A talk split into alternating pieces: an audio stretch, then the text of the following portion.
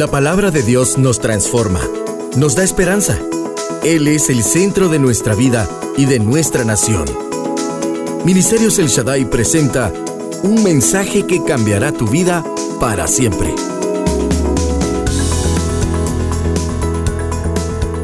Bueno, vamos a continuar el día de hoy con nuestro estudio y hoy voy a tomar un camino diferente, un poquito más de historia quizás. Se recordarán que hace ya mucho tiempo, un año y medio quizás más, tuvimos una serie sobre la reforma protestante.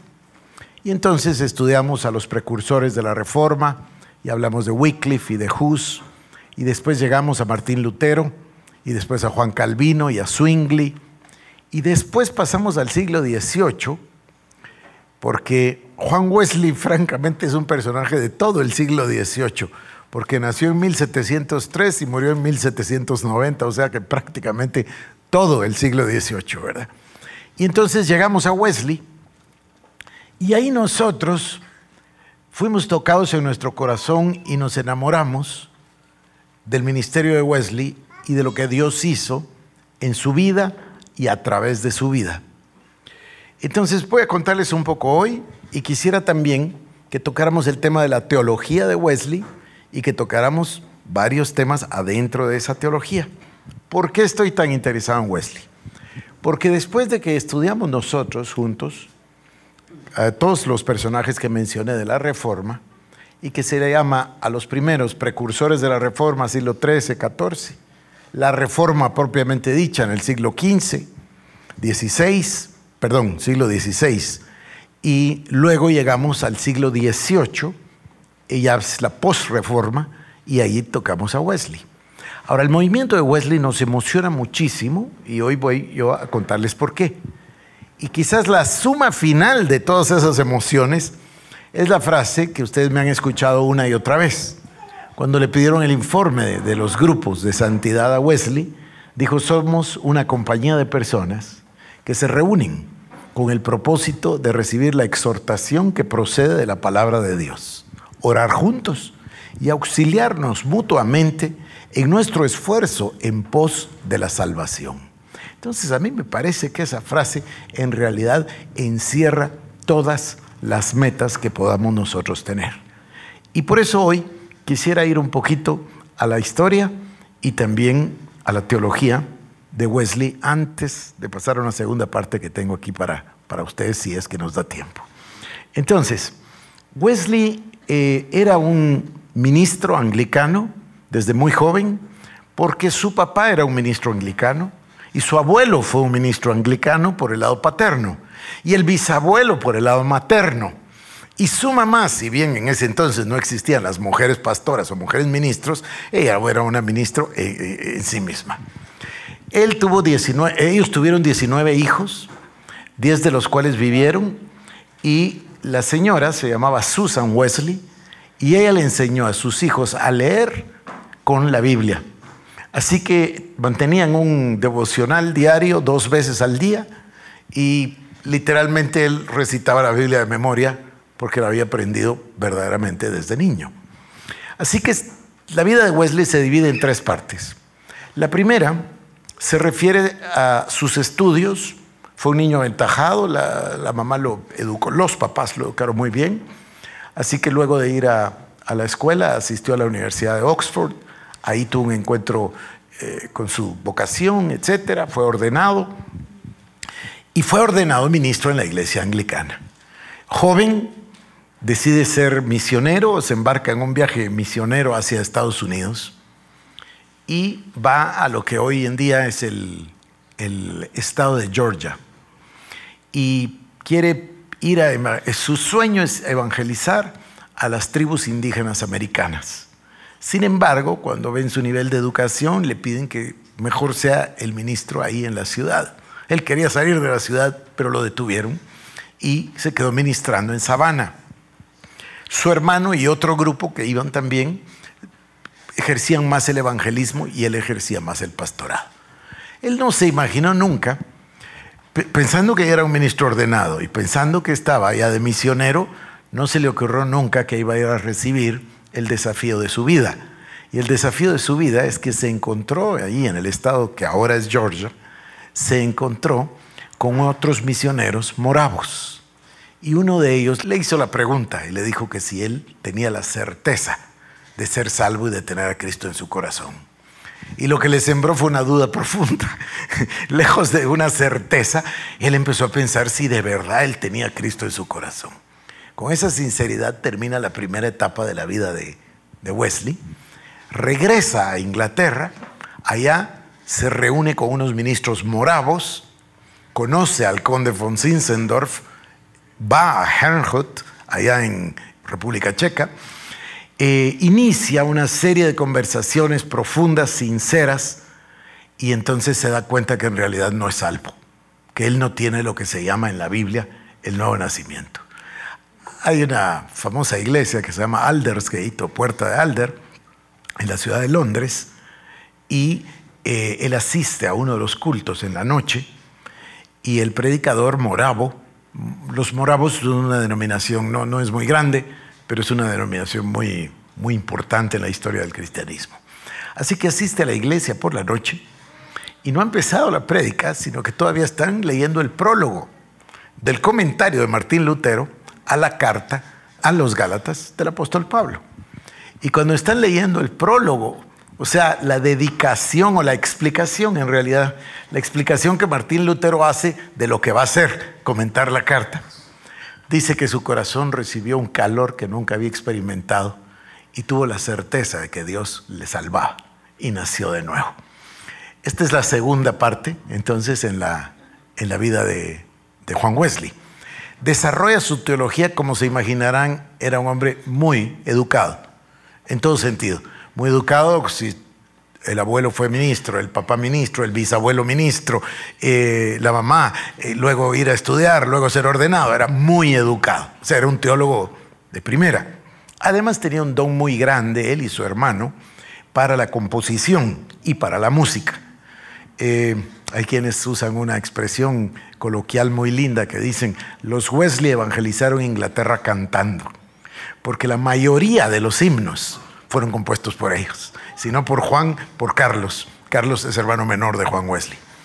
Y ambos eran compositores, tenían la habilidad, el don de la música y además el de la composición. Los himnos son algo, algo extraordinario, algo fantástico. Esta tercera época en la vida de Wesley da inicio por las necesidades él desarrolla una teología de la que yo quiero hablarles el día de hoy. Y el desarrollo de esa teología, si me da tiempo, voy a leerles cómo la llevó a la práctica. Y es muy importante para nosotros. Comienzo por el contexto histórico. La Inglaterra del siglo XVIII, 1700, voy a ponerle 80, hasta 1860, más o menos, 80 años más o menos, es lo que nosotros comúnmente estudiamos en historia y se denomina la revolución industrial. ¿Qué es lo que significa? Que de una sociedad eminentemente agrícola, dedicada a la agricultura, una sociedad segmentada en el sentido de que las ciudades son pequeñas y la gente está en el campo porque ahí produce y ahí vive, vienen las invenciones, la tecnología, se genera la máquina de vapor, se generan las máquinas de textiles, y todo esto que era artesanal y que hacía una persona y que tardaba en hacer, imagínense ustedes, en esquilar la oveja y después tejer la lana, hacer el hilo y después la ropa, eh, un proceso, es una cosa larguísima. Entonces, la revolución industrial es exactamente eso. Se pasa de lo artesanal a lo industrial. Es decir, se inventan los telares, no los telares manuales, sino que ahora ya son con cierta energía. Eh, ahí es donde también al mismo tiempo las máquinas de vapor empiezan a necesitar un combustible, entonces se necesita el carbón, Inglaterra tiene carbón en abundancia, entonces crece inmensamente la minería porque se necesita el carbón para las máquinas, para el tema de la revolución industrial, se empiezan a generar todo tipo de industrias y entonces se produce una inmensa, inmensa crisis. Miren qué parecido a lo nuestro. Se van a dar cuenta qué parecido al tiempo que vivimos nosotros. Ellos tienen una revolución que se llama industrial, pero en realidad califica de una revolución tecnológica. que nosotros ahora, al tecnológico, queremos que todo sea relativo al tema de la computación, es distinto. Tecnología es tecnología, sea para hacer candelas de cera o para lo que sea. Entonces, eh, tienen eh, la revolución industrial genera dos fenómenos o tres fenómenos sociales eh, muy dolorosos, voy a ponerlo. Número uno, hay una inmensa migración del campo a la ciudad, porque las personas dicen, bueno, prefiero irme a una mina o a una textilera o me prefiero ir a una fábrica. Y entonces migran y la ciudad no tiene capacidad ni estructura para recibir a todas esas personas. Entonces la ciudad está a punto de colapsar. Pero dejemos la ciudad y pensemos en la iglesia. La iglesia no reacciona, estoy hablando de la iglesia de Inglaterra o iglesia anglicana de la cual Juan Wesley era, era ministro. La iglesia no lo piensa, no lo ve venir, no está pensando en el futuro, está pensando en el pasado. Entonces no está generando nuevos ministros, no está generando nuevas parroquias y parroquia no quiere decir solo iglesia en ese entonces. En ese entonces hay dos, tres niveles y en el nivel superior, que es el de catedral, ahí hay colegio para niños, hay hogar para ancianos, hay hospital para los enfermos, así es la estructura. Pero no se están haciendo nuevas ni iglesias, ni parroquias, ni se están haciendo ministros. No reacciona la iglesia a la velocidad que está sucediendo el fenómeno social. Entonces pasan tres cosas. Como la ciudad tampoco reaccionó, no hay lugares donde vivir, la gente vive hacinada, la gente tiene que conseguir dónde vivir en unas condiciones de higiene muy pobres, porque no hay infraestructura para poder sostener ese flujo de personas. Entonces sufren mucho en el sentido de dónde vivir y, la higiene, las enfermedades, las epidemias, la alimentación, porque hay dos fenómenos. Ahora la ciudad necesita mucho más comida porque hay mucho más gente y hay menos gente en el campo produciéndola. Es, un problema social. Segundo problema es religioso. La gente no tiene a dónde asistir, entonces con tanto sufrimiento, con tantas privaciones y sin que la iglesia esté preparada o lista para poderlos en realidad recibir, entonces se genera un crecimiento de vicio, especialmente alcoholismo, prostitución, robos, se genera una descomposición social. Y aquel país que tenía una tradición cristiana, una tradición evangélica, ese país de Wycliffe, ese país de Tyndale, que siglos antes fundaron el país sobre el Evangelio, empieza a tener un gran deterioro en el tejido social. O sea que los que tienen mucho dinero, porque todo era, acuérdense que hay realeza, entonces todo es heredado, entonces los ricos se hicieron inmensamente más ricos, las fábricas obviamente eran de ellos y los pobres se hicieron inmensamente más pobres. Entonces tenemos una sociedad Ah, muy lastimada, voy a decir, en, el tejido social se lastima, se duele, eh, se resiente y tenemos un inmenso crecimiento de vicios. Voy a decirlo de esta manera, me voy a dar la libertad de decirlo, se apartaron muchísimos del cristianismo. Entonces, la sociedad está pasando unos problemas inmensos. Y en este momento en particular, brota Wesley. Wesley tiene una teología, como la tenemos todos, tiene una formación en, su mente, además de su corazón, tiene por supuesto la formación que procede de la Biblia, pero cuando hablamos de una teología personal, hablamos nosotros de la interpretación que la persona le da a la Biblia. Todos tenemos la misma Biblia, pero es diferente la interpretación de San Agustín de Hipona allá en el siglo III que la interpretación de Martín Lutero allá en el siglo XVI. Y es bien diferente que la interpretación, eh, por ejemplo, de los teólogos estadounidenses del siglo XIX y XX. Entonces, yo quiero hablarles hoy de Wesley. Wesley vive este problema social, vive la pobreza, vive el apartarse de la, de la iglesia y del evangelio, pero hay una tercera cosa que está oprimiendo a la sociedad. La clase eh, pudiente, la clase rica, se está haciendo inmensamente rica y está abusando del sistema. Entonces el sistema se corrompe y funciona solo a favor de unos. Ahí tenemos instituciones muy difíciles, como por ejemplo la institución de la esclavitud. Ahí tenemos sistemas injustos, los llama Wesley. Y si ustedes lo piensan, como dice Salomón, todo se repite, no hay nada nuevo bajo el sol, si, lo piensan. Es exactamente similar a lo que nosotros estamos viviendo. Entonces, él se enfrenta con la injusticia y empieza a resentir el hecho de que nota que la iglesia está inclinada hacia la realeza y no inclinada hacia el pueblo. Entonces él mira la necesidad del pueblo con su interpretación y su teología de la que voy a hablar ahora y mira la necesidad, número uno, de salvación para estas personas apartadas de Dios. Número dos, ayuda personal para ellos en todo sentido, desde hospitales hasta casa, hasta todo. Y está viendo que los más vulnerables, quiere decir los ancianos y los niños, sufren enormemente. Entonces, él desarrolla su teología y voy a hablarles de dos elementos. Un elemento es la cristología de Wesley y el segundo elemento, la sorteriología. Ah, suena muy complicado, pero no lo es. Obviamente la cristología es la parte de la teología que se dedica de Cristo, lógico, ¿no? ¿Cómo entiendo a Cristo? Básicamente, vamos a hablar de él, cómo entiendo el rol de Cristo.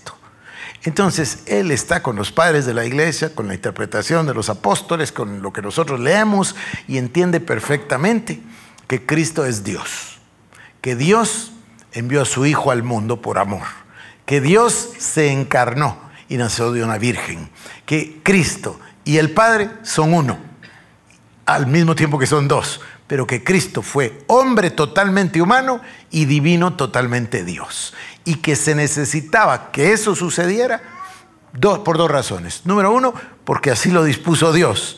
Y, número, y así lo prometió Dios desde el principio de Génesis. Y número dos, porque Cristo fue en obediencia suprema al sacrificio a la cruz con el objetivo de salvar al ser humano. Él lo entendía perfectamente, idéntico que lo, que lo comprendemos nosotros. Pero tenía varios elementos muy importantes para nosotros. En la cristología de Wesley hay varias etapas. Y en esas etapas el Señor Jesucristo viene, número uno, para salvarnos. Él lo decía de esta manera, para librarnos del fuego del infierno. Porque todos somos pecadores, como lo dice Pablo, ¿no? Por el pecado de uno, Adán, entró el pecado en todos. Entonces somos pecadores, nacemos concebidos en pecado, en maldad y destinados al infierno. Así nacemos. Entonces, Él entiende el sacrificio de Cristo para salvarnos, número uno. Pero no lo mira solo así. Salvarnos es solo la primera parte. Es decir, voy a decirlo de esta manera, muy simplista, pero lo voy a decir así, salvarnos del infierno, rescatarnos, ya no vamos al infierno. Pero eso es muy corto, dice él no solo nos va a salvar del infierno, sino que nos va a cambiar el corazón. Cuando el Señor nos cambia el corazón, y, hay un énfasis muy grande aquí, ya no va a estar el hombre, el hombre, el ser humano, inclinado al pecado, ni va a ser esclavo del pecado. Porque tal como Calvino o como Tomás de Aquino o como San Agustín, él entiende perfectamente que el ser humano sin Cristo es un ser totalmente depravado no hay nada bueno en el ser humano.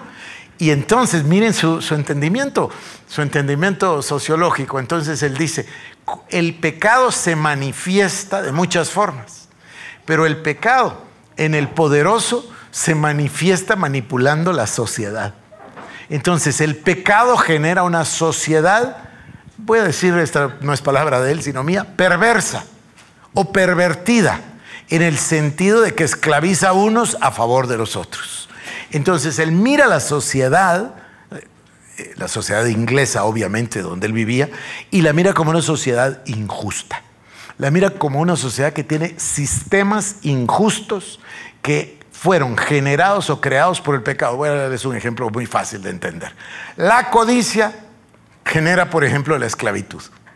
¿Verdad? El deseo de ganar dinero esclaviza al, ser humano. Y se pierden los escrúpulos en favor de ciertos intereses. Bueno, eso es lo que él llama sistemas injustos. Y él piensa, número uno, la salvación de Cristo me salva del infierno. La salvación de Cristo me saca de debajo del pecado o de esa depravación humana. Número tres, la salvación de Cristo me permite a mí cambiar mi manera de pensar, transformar mi entendimiento. Y en otras palabras, y usa la palabra, esta palabra la usa, quiere decir que la salvación transforma al ser humano. Entonces la salvación es la única, el único camino para la transformación de la sociedad. Esa, cristología de él es, clarísima por etapas. Y pasamos al tema de la salvación, sorteriología, pasamos al tema de la salvación y ahí él lo elabora todavía más.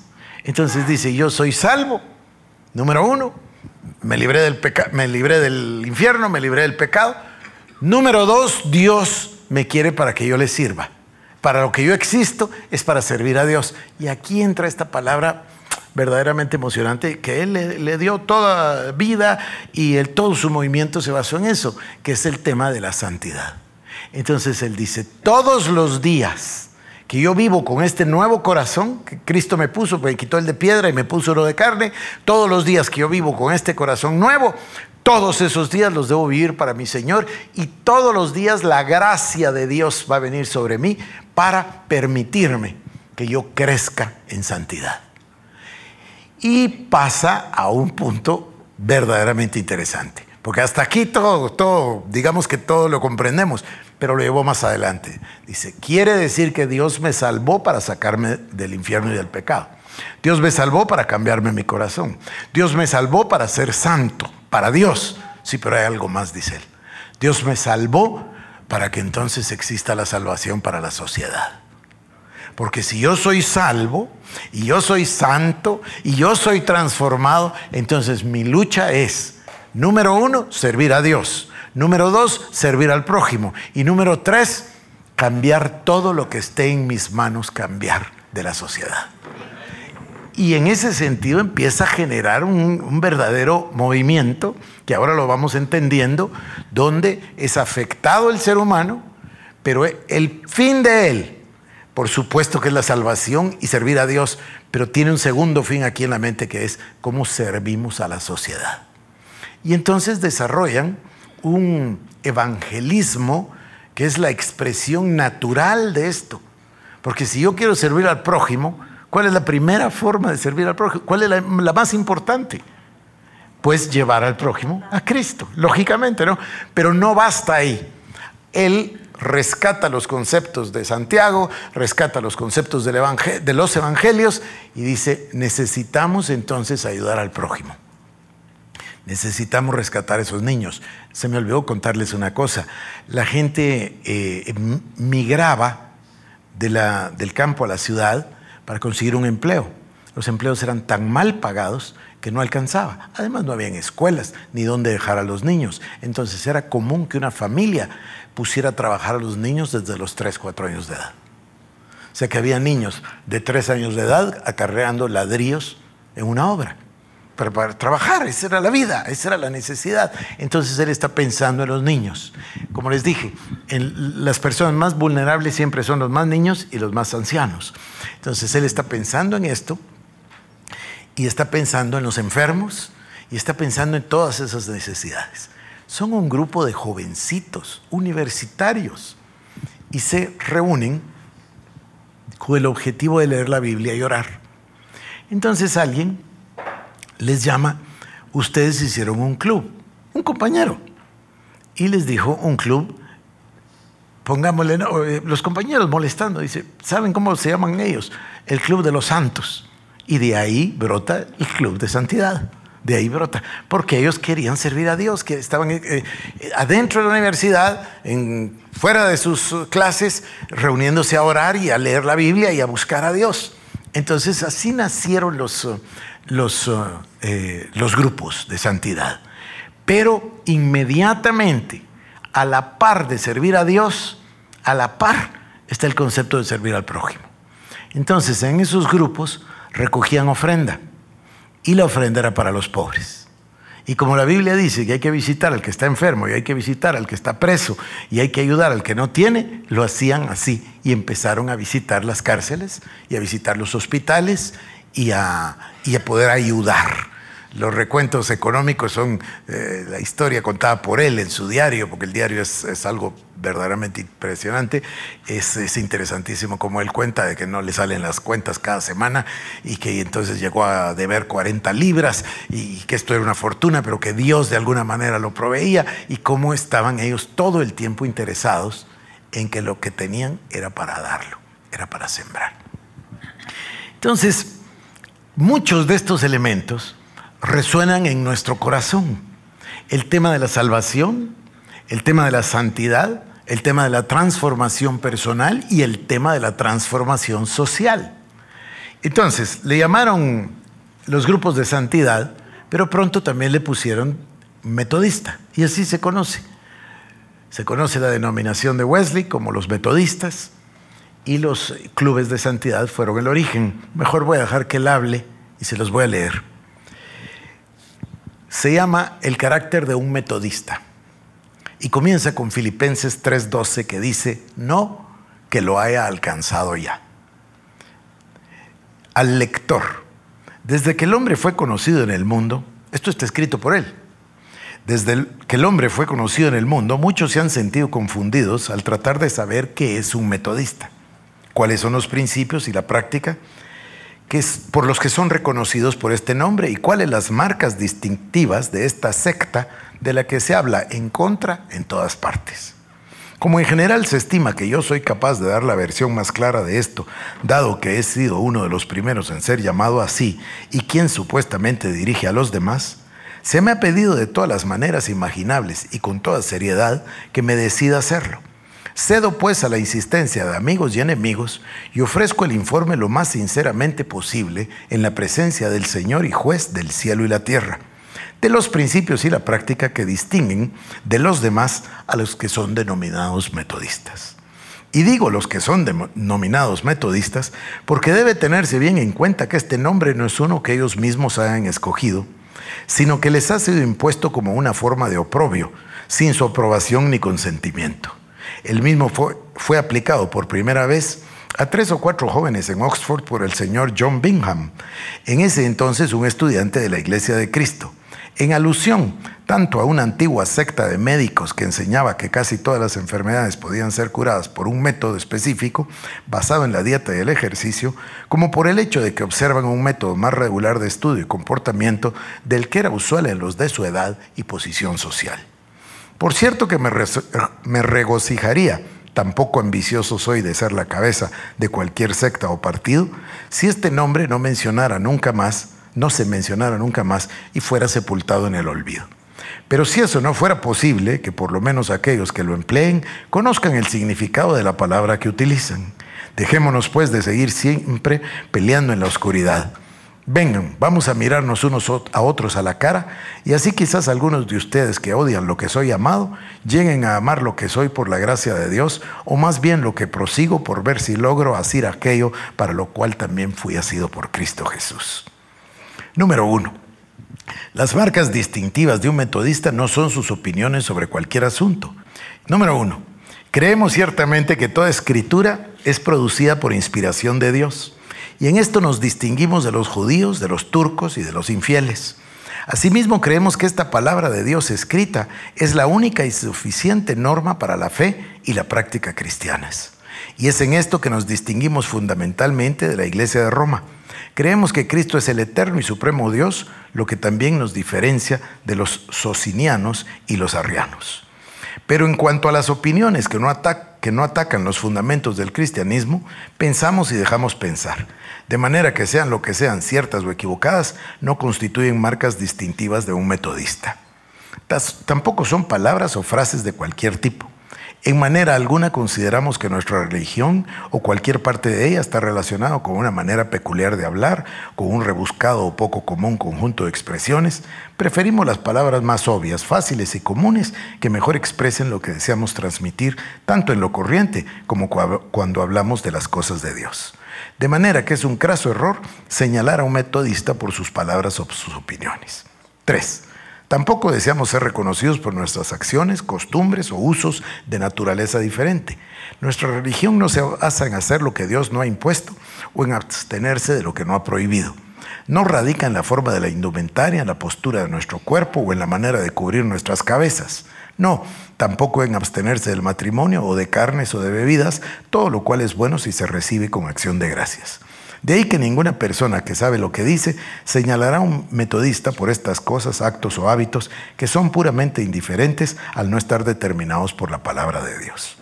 4. Finalmente, tampoco se distingue el metodista por hacer recaer toda la fuerza de la religión en una sola parte de la misma.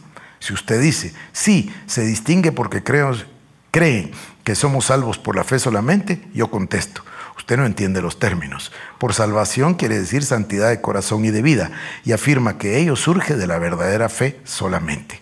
¿Puede aún un cristiano nominal negar esto? ¿Se está tomando una parte de la religión por el total de la misma?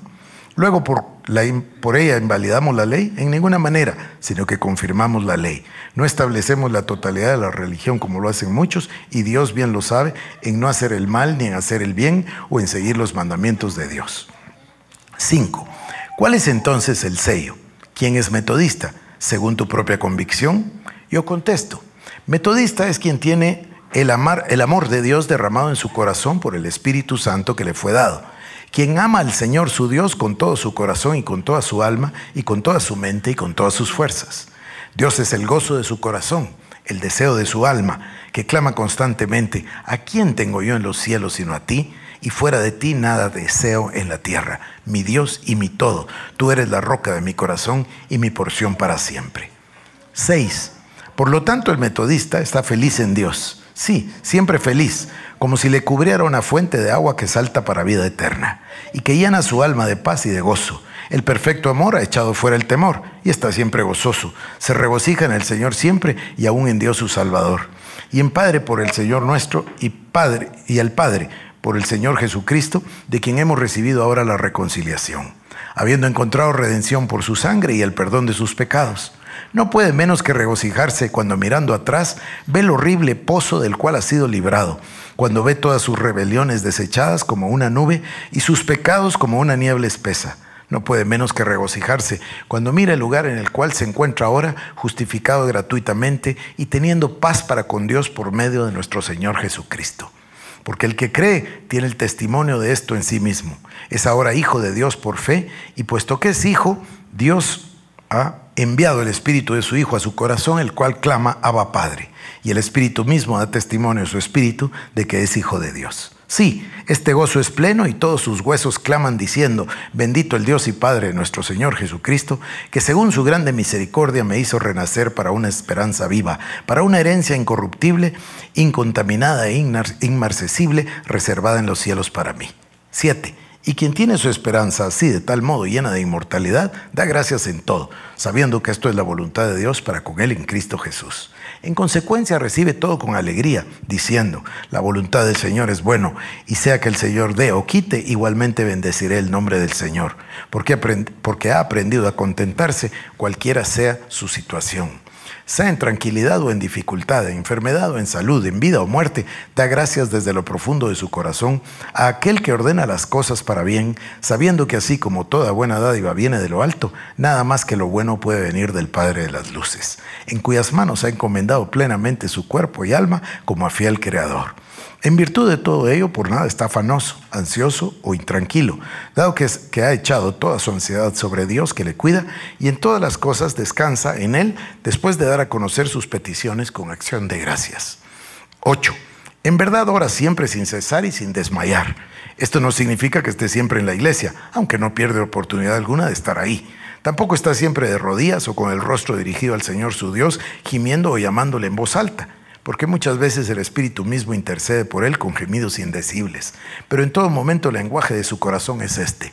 Tú, luminosidad de la gloria eterna, ante ti está mi boca, aunque sin voz y mi silencio te habla. En esto nunca tiene dificultad y nadie interrumpe su actitud. Solo o acompañado, descansando, ocupado, conversando, su corazón siempre está con su Señor. Sea que se acueste o se levante, Dios está en todos sus pensamientos. Camina con Dios continuamente, con el ojo amoroso de su mente fijo en Él y en todas partes viendo al invisible. 9. Y mientras siempre ejercita su amor a Dios de esta manera, orando sin cesar, regocijándose en todo momento y dando gracias por todo, este mandamiento está grabado en su corazón. El que ama a Dios, ame también a su hermano. Y amar a su prójimo como a sí mismo y a cada persona como su propia alma. Su corazón está lleno de amor hacia la humanidad, hacia cada criatura del Padre de los espíritus de toda carne.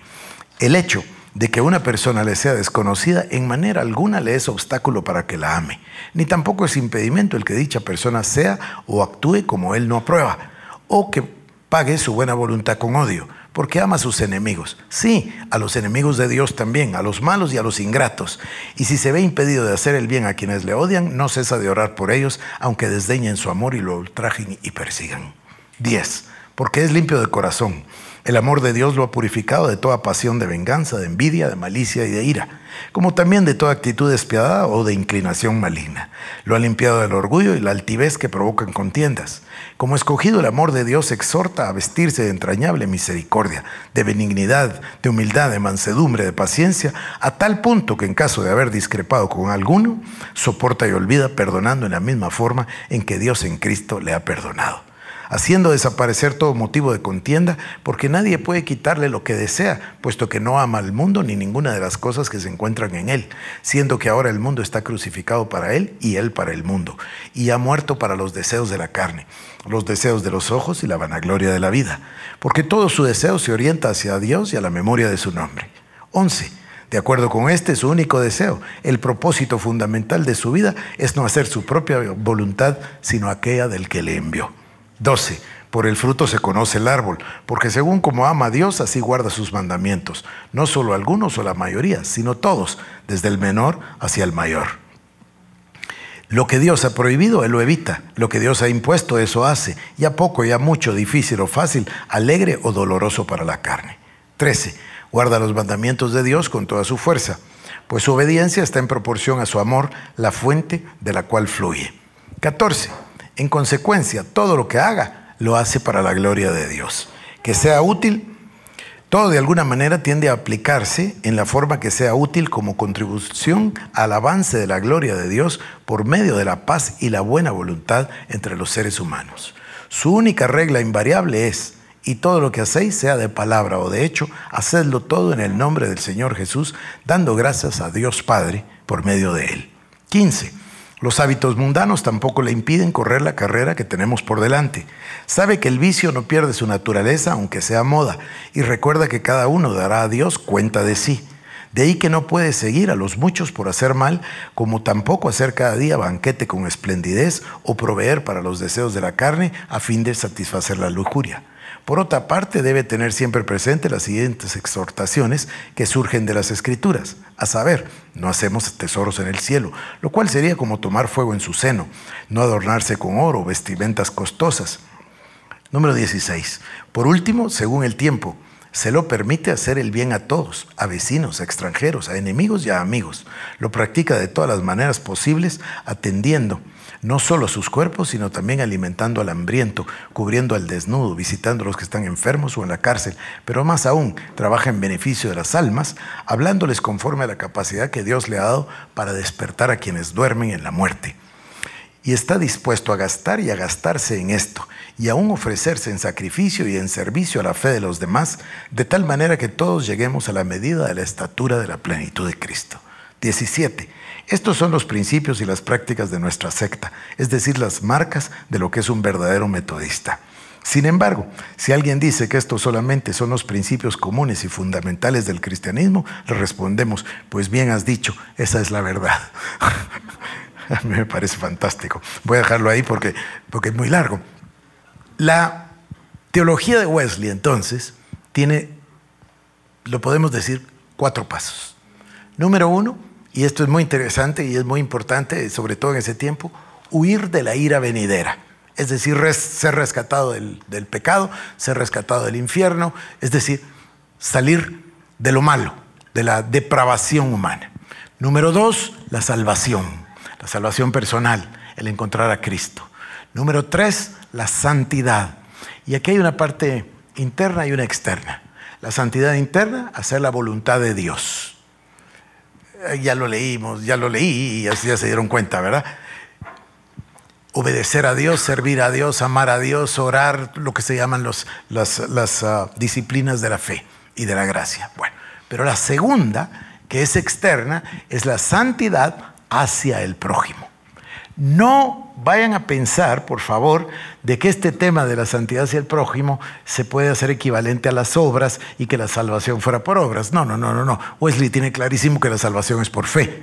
Sin embargo, tiene una serie de mensajes o sermones, como se llamaban en ese entonces, muy claros eh, del libro de Santiago, de la carta de Santiago, donde dice, si tu fe no tiene obras, está muerta. Entonces lo mira como una extensión natural de la santidad interior, el que haya una santidad exterior, es decir, el servir a los necesitados. Y su fin ulterior es lograr la transformación de la persona, pero la transformación de la sociedad. Y mira la transformación de la sociedad como una transformación de esos sistemas injustos a sistemas justos a través de las acciones de los santos. La iglesia anglicana empieza a tener dificultades con él porque muchos de sus mensajes están moviendo, eh, esta es una palabra en inglés, no creo que tenga ningún sentido en español, lo que se suele decir el establishment. El establishment es el establecimiento, pero eso no tiene sentido, como lo dije en castellano, es el modo de ser de la sociedad. Entonces, a las personas que viven en una sociedad no les parecen los cambios porque ellos produjeron esa sociedad. Los cambios al estilo de la teología de la liberación, cambios violentos, esa no es la forma porque no se produce un cambio. En cambio, Wesley comprende que el único cambio puede salir de adentro hacia afuera. Entonces, cuando yo sea salvo y me libre de la ira venidera, cuando yo sea salvo y me comprometa con mi salvación por la cual tengo que trabajar todos los días, porque el que persevera hasta el fin será salvo. Entonces voy a vivir en santidad y entonces yo voy a tener un efecto adentro de mi propia esfera. Y eso va a ir cambiando la sociedad. Y de hecho la cambió totalmente. La cambió totalmente. El eh, movimiento de Wesley, el movimiento metodista, hay quienes dicen, incluso historiadores seculares, dicen, en Inglaterra no hubo revolución francesa porque había metodistas. Porque en Francia la Revolución Francesa salió tan cara en vidas, ¿no? ¿Se acuerdan ustedes de, todo lo que pasó? Llegaron a cambiarle el nombre a los días con tal de que no existiera el domingo para que no hubiera Día del Señor. Unas cosas tremendas, tremendas. Aparte del reino del terror y toda esa cantidad de sangre derramada, etc. Pero Inglaterra no, tuvo esa revolución. Entonces se dice que fue por este movimiento. El movimiento de abolición de la, de la esclavitud. Todas estas salieron de acá.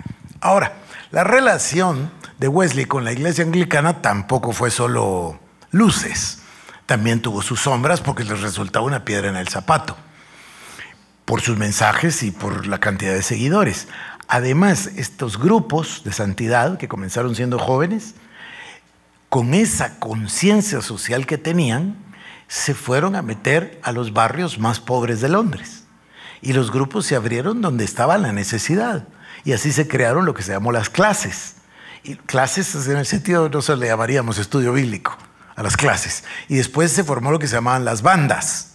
Bandas son grupos de personas eh, que tenían ciertas necesidades. Miren, yo venía en el carro contándole a Cecilia que Wesley estaba tan comprometido con la transformación social que estaba frustrado de que no tenían el dinero para poder cuidar a los enfermos y los llevaban al hospital y tampoco los curaban en el hospital. Así que dedicó cinco años para estudiar medicina y él les recetaba. Y dice que los primeros seis meses recetó 500 y que se curaron. Eh, eh, o sea, el compromiso con el prójimo es un compromiso real. Entonces, yo estoy contándoles todo esto, que se resume en esa expresión, ¿verdad?, de ser un grupo de personas que buscan la exhortación que proviene de la palabra Número dos, orar juntos. Y número tres, apoyarse uno al otro. Era común en los, en los uh, grupos de Wesley que comenzaran, tenían diferentes grupos. Ellos, él lo cuenta, ahí se explica con detalle cómo fue que ellos fueron respondiendo a cada una de las necesidades. Entonces dice que, por ejemplo, hubo un grupo que empezó a reunirse eh, ya no en una casa, cuatro o cinco, sino todos los grupos del barrio, y empezaron a orar. y dice que oraban hasta entrada la noche. Entonces se quejaron. Otros se quejaron y dice, pero ¿cómo pasa eso? Entonces dice, después de haber hecho un dedicado estudio, me di cuenta que no estaban mal, sino que al contrario, estaban muy bien. Entonces nosotros empezamos a reunirnos los viernes por la noche. Me di cuenta, dice, que en esos servicios prolongados que comenzaban a las 8 y a veces terminaban a la medianoche, eh, Dios hacía maravillas en, en el corazón de las personas. Dice, solíamos dar un pedazo de pastel y un vaso de agua, pero salíamos tan llenos de lo que el Señor nos daba en nuestros corazones. Entonces, va obedeciendo a las necesidades. Él mismo dice en el informe, si leyeron el informe, comienza diciendo, no es que supiéramos nada, fuimos espontáneamente eh, recibiendo de parte de Dios y haciendo. Llegó a tener 10 mil de estos grupos. O sea que se volvió inmensamente importante. Nunca quiso salir de la iglesia anglicana.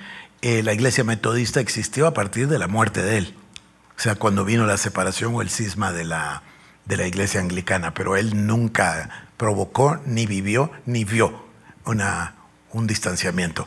Se, se, soportaron mutuamente. lo que quería era transformar la sociedad. Para transformar la sociedad había que transformar la iglesia y para transformar la iglesia había que transformar a las personas. Eso es lo que él veía y así lo hacía. Es eminentemente bíblico. Para el que tenga interés en otro punto que es controversial, él y George Whitfield viajaron a Estados Unidos varias veces lo que dio inicio a lo que se llama el gran despertamiento americano, el inmenso avivamiento que hubo en Estados Unidos. El primer gran avivamiento porque se tienen que distinguir los dos. Y Whitfield y él predicaban a las multitudes hacia el aire libre. Whitfield predicaba eh, incluso encima del caballo eh, para, para, que lo pudieran ver, porque eran multitudes las que venían a escucharlos a los campos abiertos. El Señor se movió de una manera extraordinaria. Pero se tuvieron su, tuvieron su gran polémica, su gran discusión la carta, de, la carta que Whitfield le manda a, a, Wesley es un monumento verdaderamente en el sentido de la, de la prosa y en el sentido del contenido sobre todo, porque diferían. Whitfield creía en la predestinación o la elección eterna y eh, Wesley creía en la salvación universal. O sea que uno era arminiano y el otro era calvinista. Y pues se los digo como detalle, como, como, como detalle. Entonces, ¿Qué estamos nosotros tratando de hacer? Nosotros estamos tratando de llegar a este punto. Creemos que Dios nos ha enseñado todo lo que nos ha enseñado con un propósito, que hemos ido entendiendo nosotros en la sola fe y la sola gracia y por supuesto solo Cristo y toda la gloria para Dios y uno que se me quedó por ahí algún lado. La sola escritura, pues lo más importante. Bueno, todo es importante, pero solo la escritura, solo la fe, solo la gracia, solo Cristo y la gloria toda para el Señor. Entonces, empezamos nosotros con nuestro pensamiento protestante, vamos entendiendo las raíces de lo que creemos, vamos nosotros aprendiendo también de, no solo de, a ver, ¿cómo lo puedo decir? Tenemos a veces la costumbre de tomar un pasaje y predicar el pasaje, esto se llama predicación selectiva. La predicación selectiva es positiva, no tiene nada malo, pero también tiene un lado negativo en el sentido de que entonces solo predicamos lo que queremos oír. Y eso le ha pasado a la iglesia. Y eso es lo que está sucediendo en nuestra sociedad. Y para que no hablemos de Guatemala, voy a decir nuestra sociedad latinoamericana. El mundo está enfrentando sus propios desafíos. El mundo desarrollado está sufriendo un embate de parte del Islam. Eh, eh, ya hablamos un poquito de eso. Pero nosotros estamos sufriendo otro fenómeno, que yo lo denomino de esta manera y parece muy grosero, pero creo que estamos todos evangelizados, en América Latina, pero no hemos tenido una reforma protestante. Entonces seguimos igual que éramos antes, solo que un poquito versión mejorada, pero no ha habido un cambio profundo, porque no se ve en la sociedad. Entonces, ustedes saben que esa es nuestra visión, ustedes saben que esa es nuestra misión, que hemos estado comprometidos, y yo veo esto como un camino por donde Dios nos lleva. Si deseas conocer más de nuestro ministerio, visita iglesialshaddai.org o nuestras redes sociales como El Shaddai Guatemala.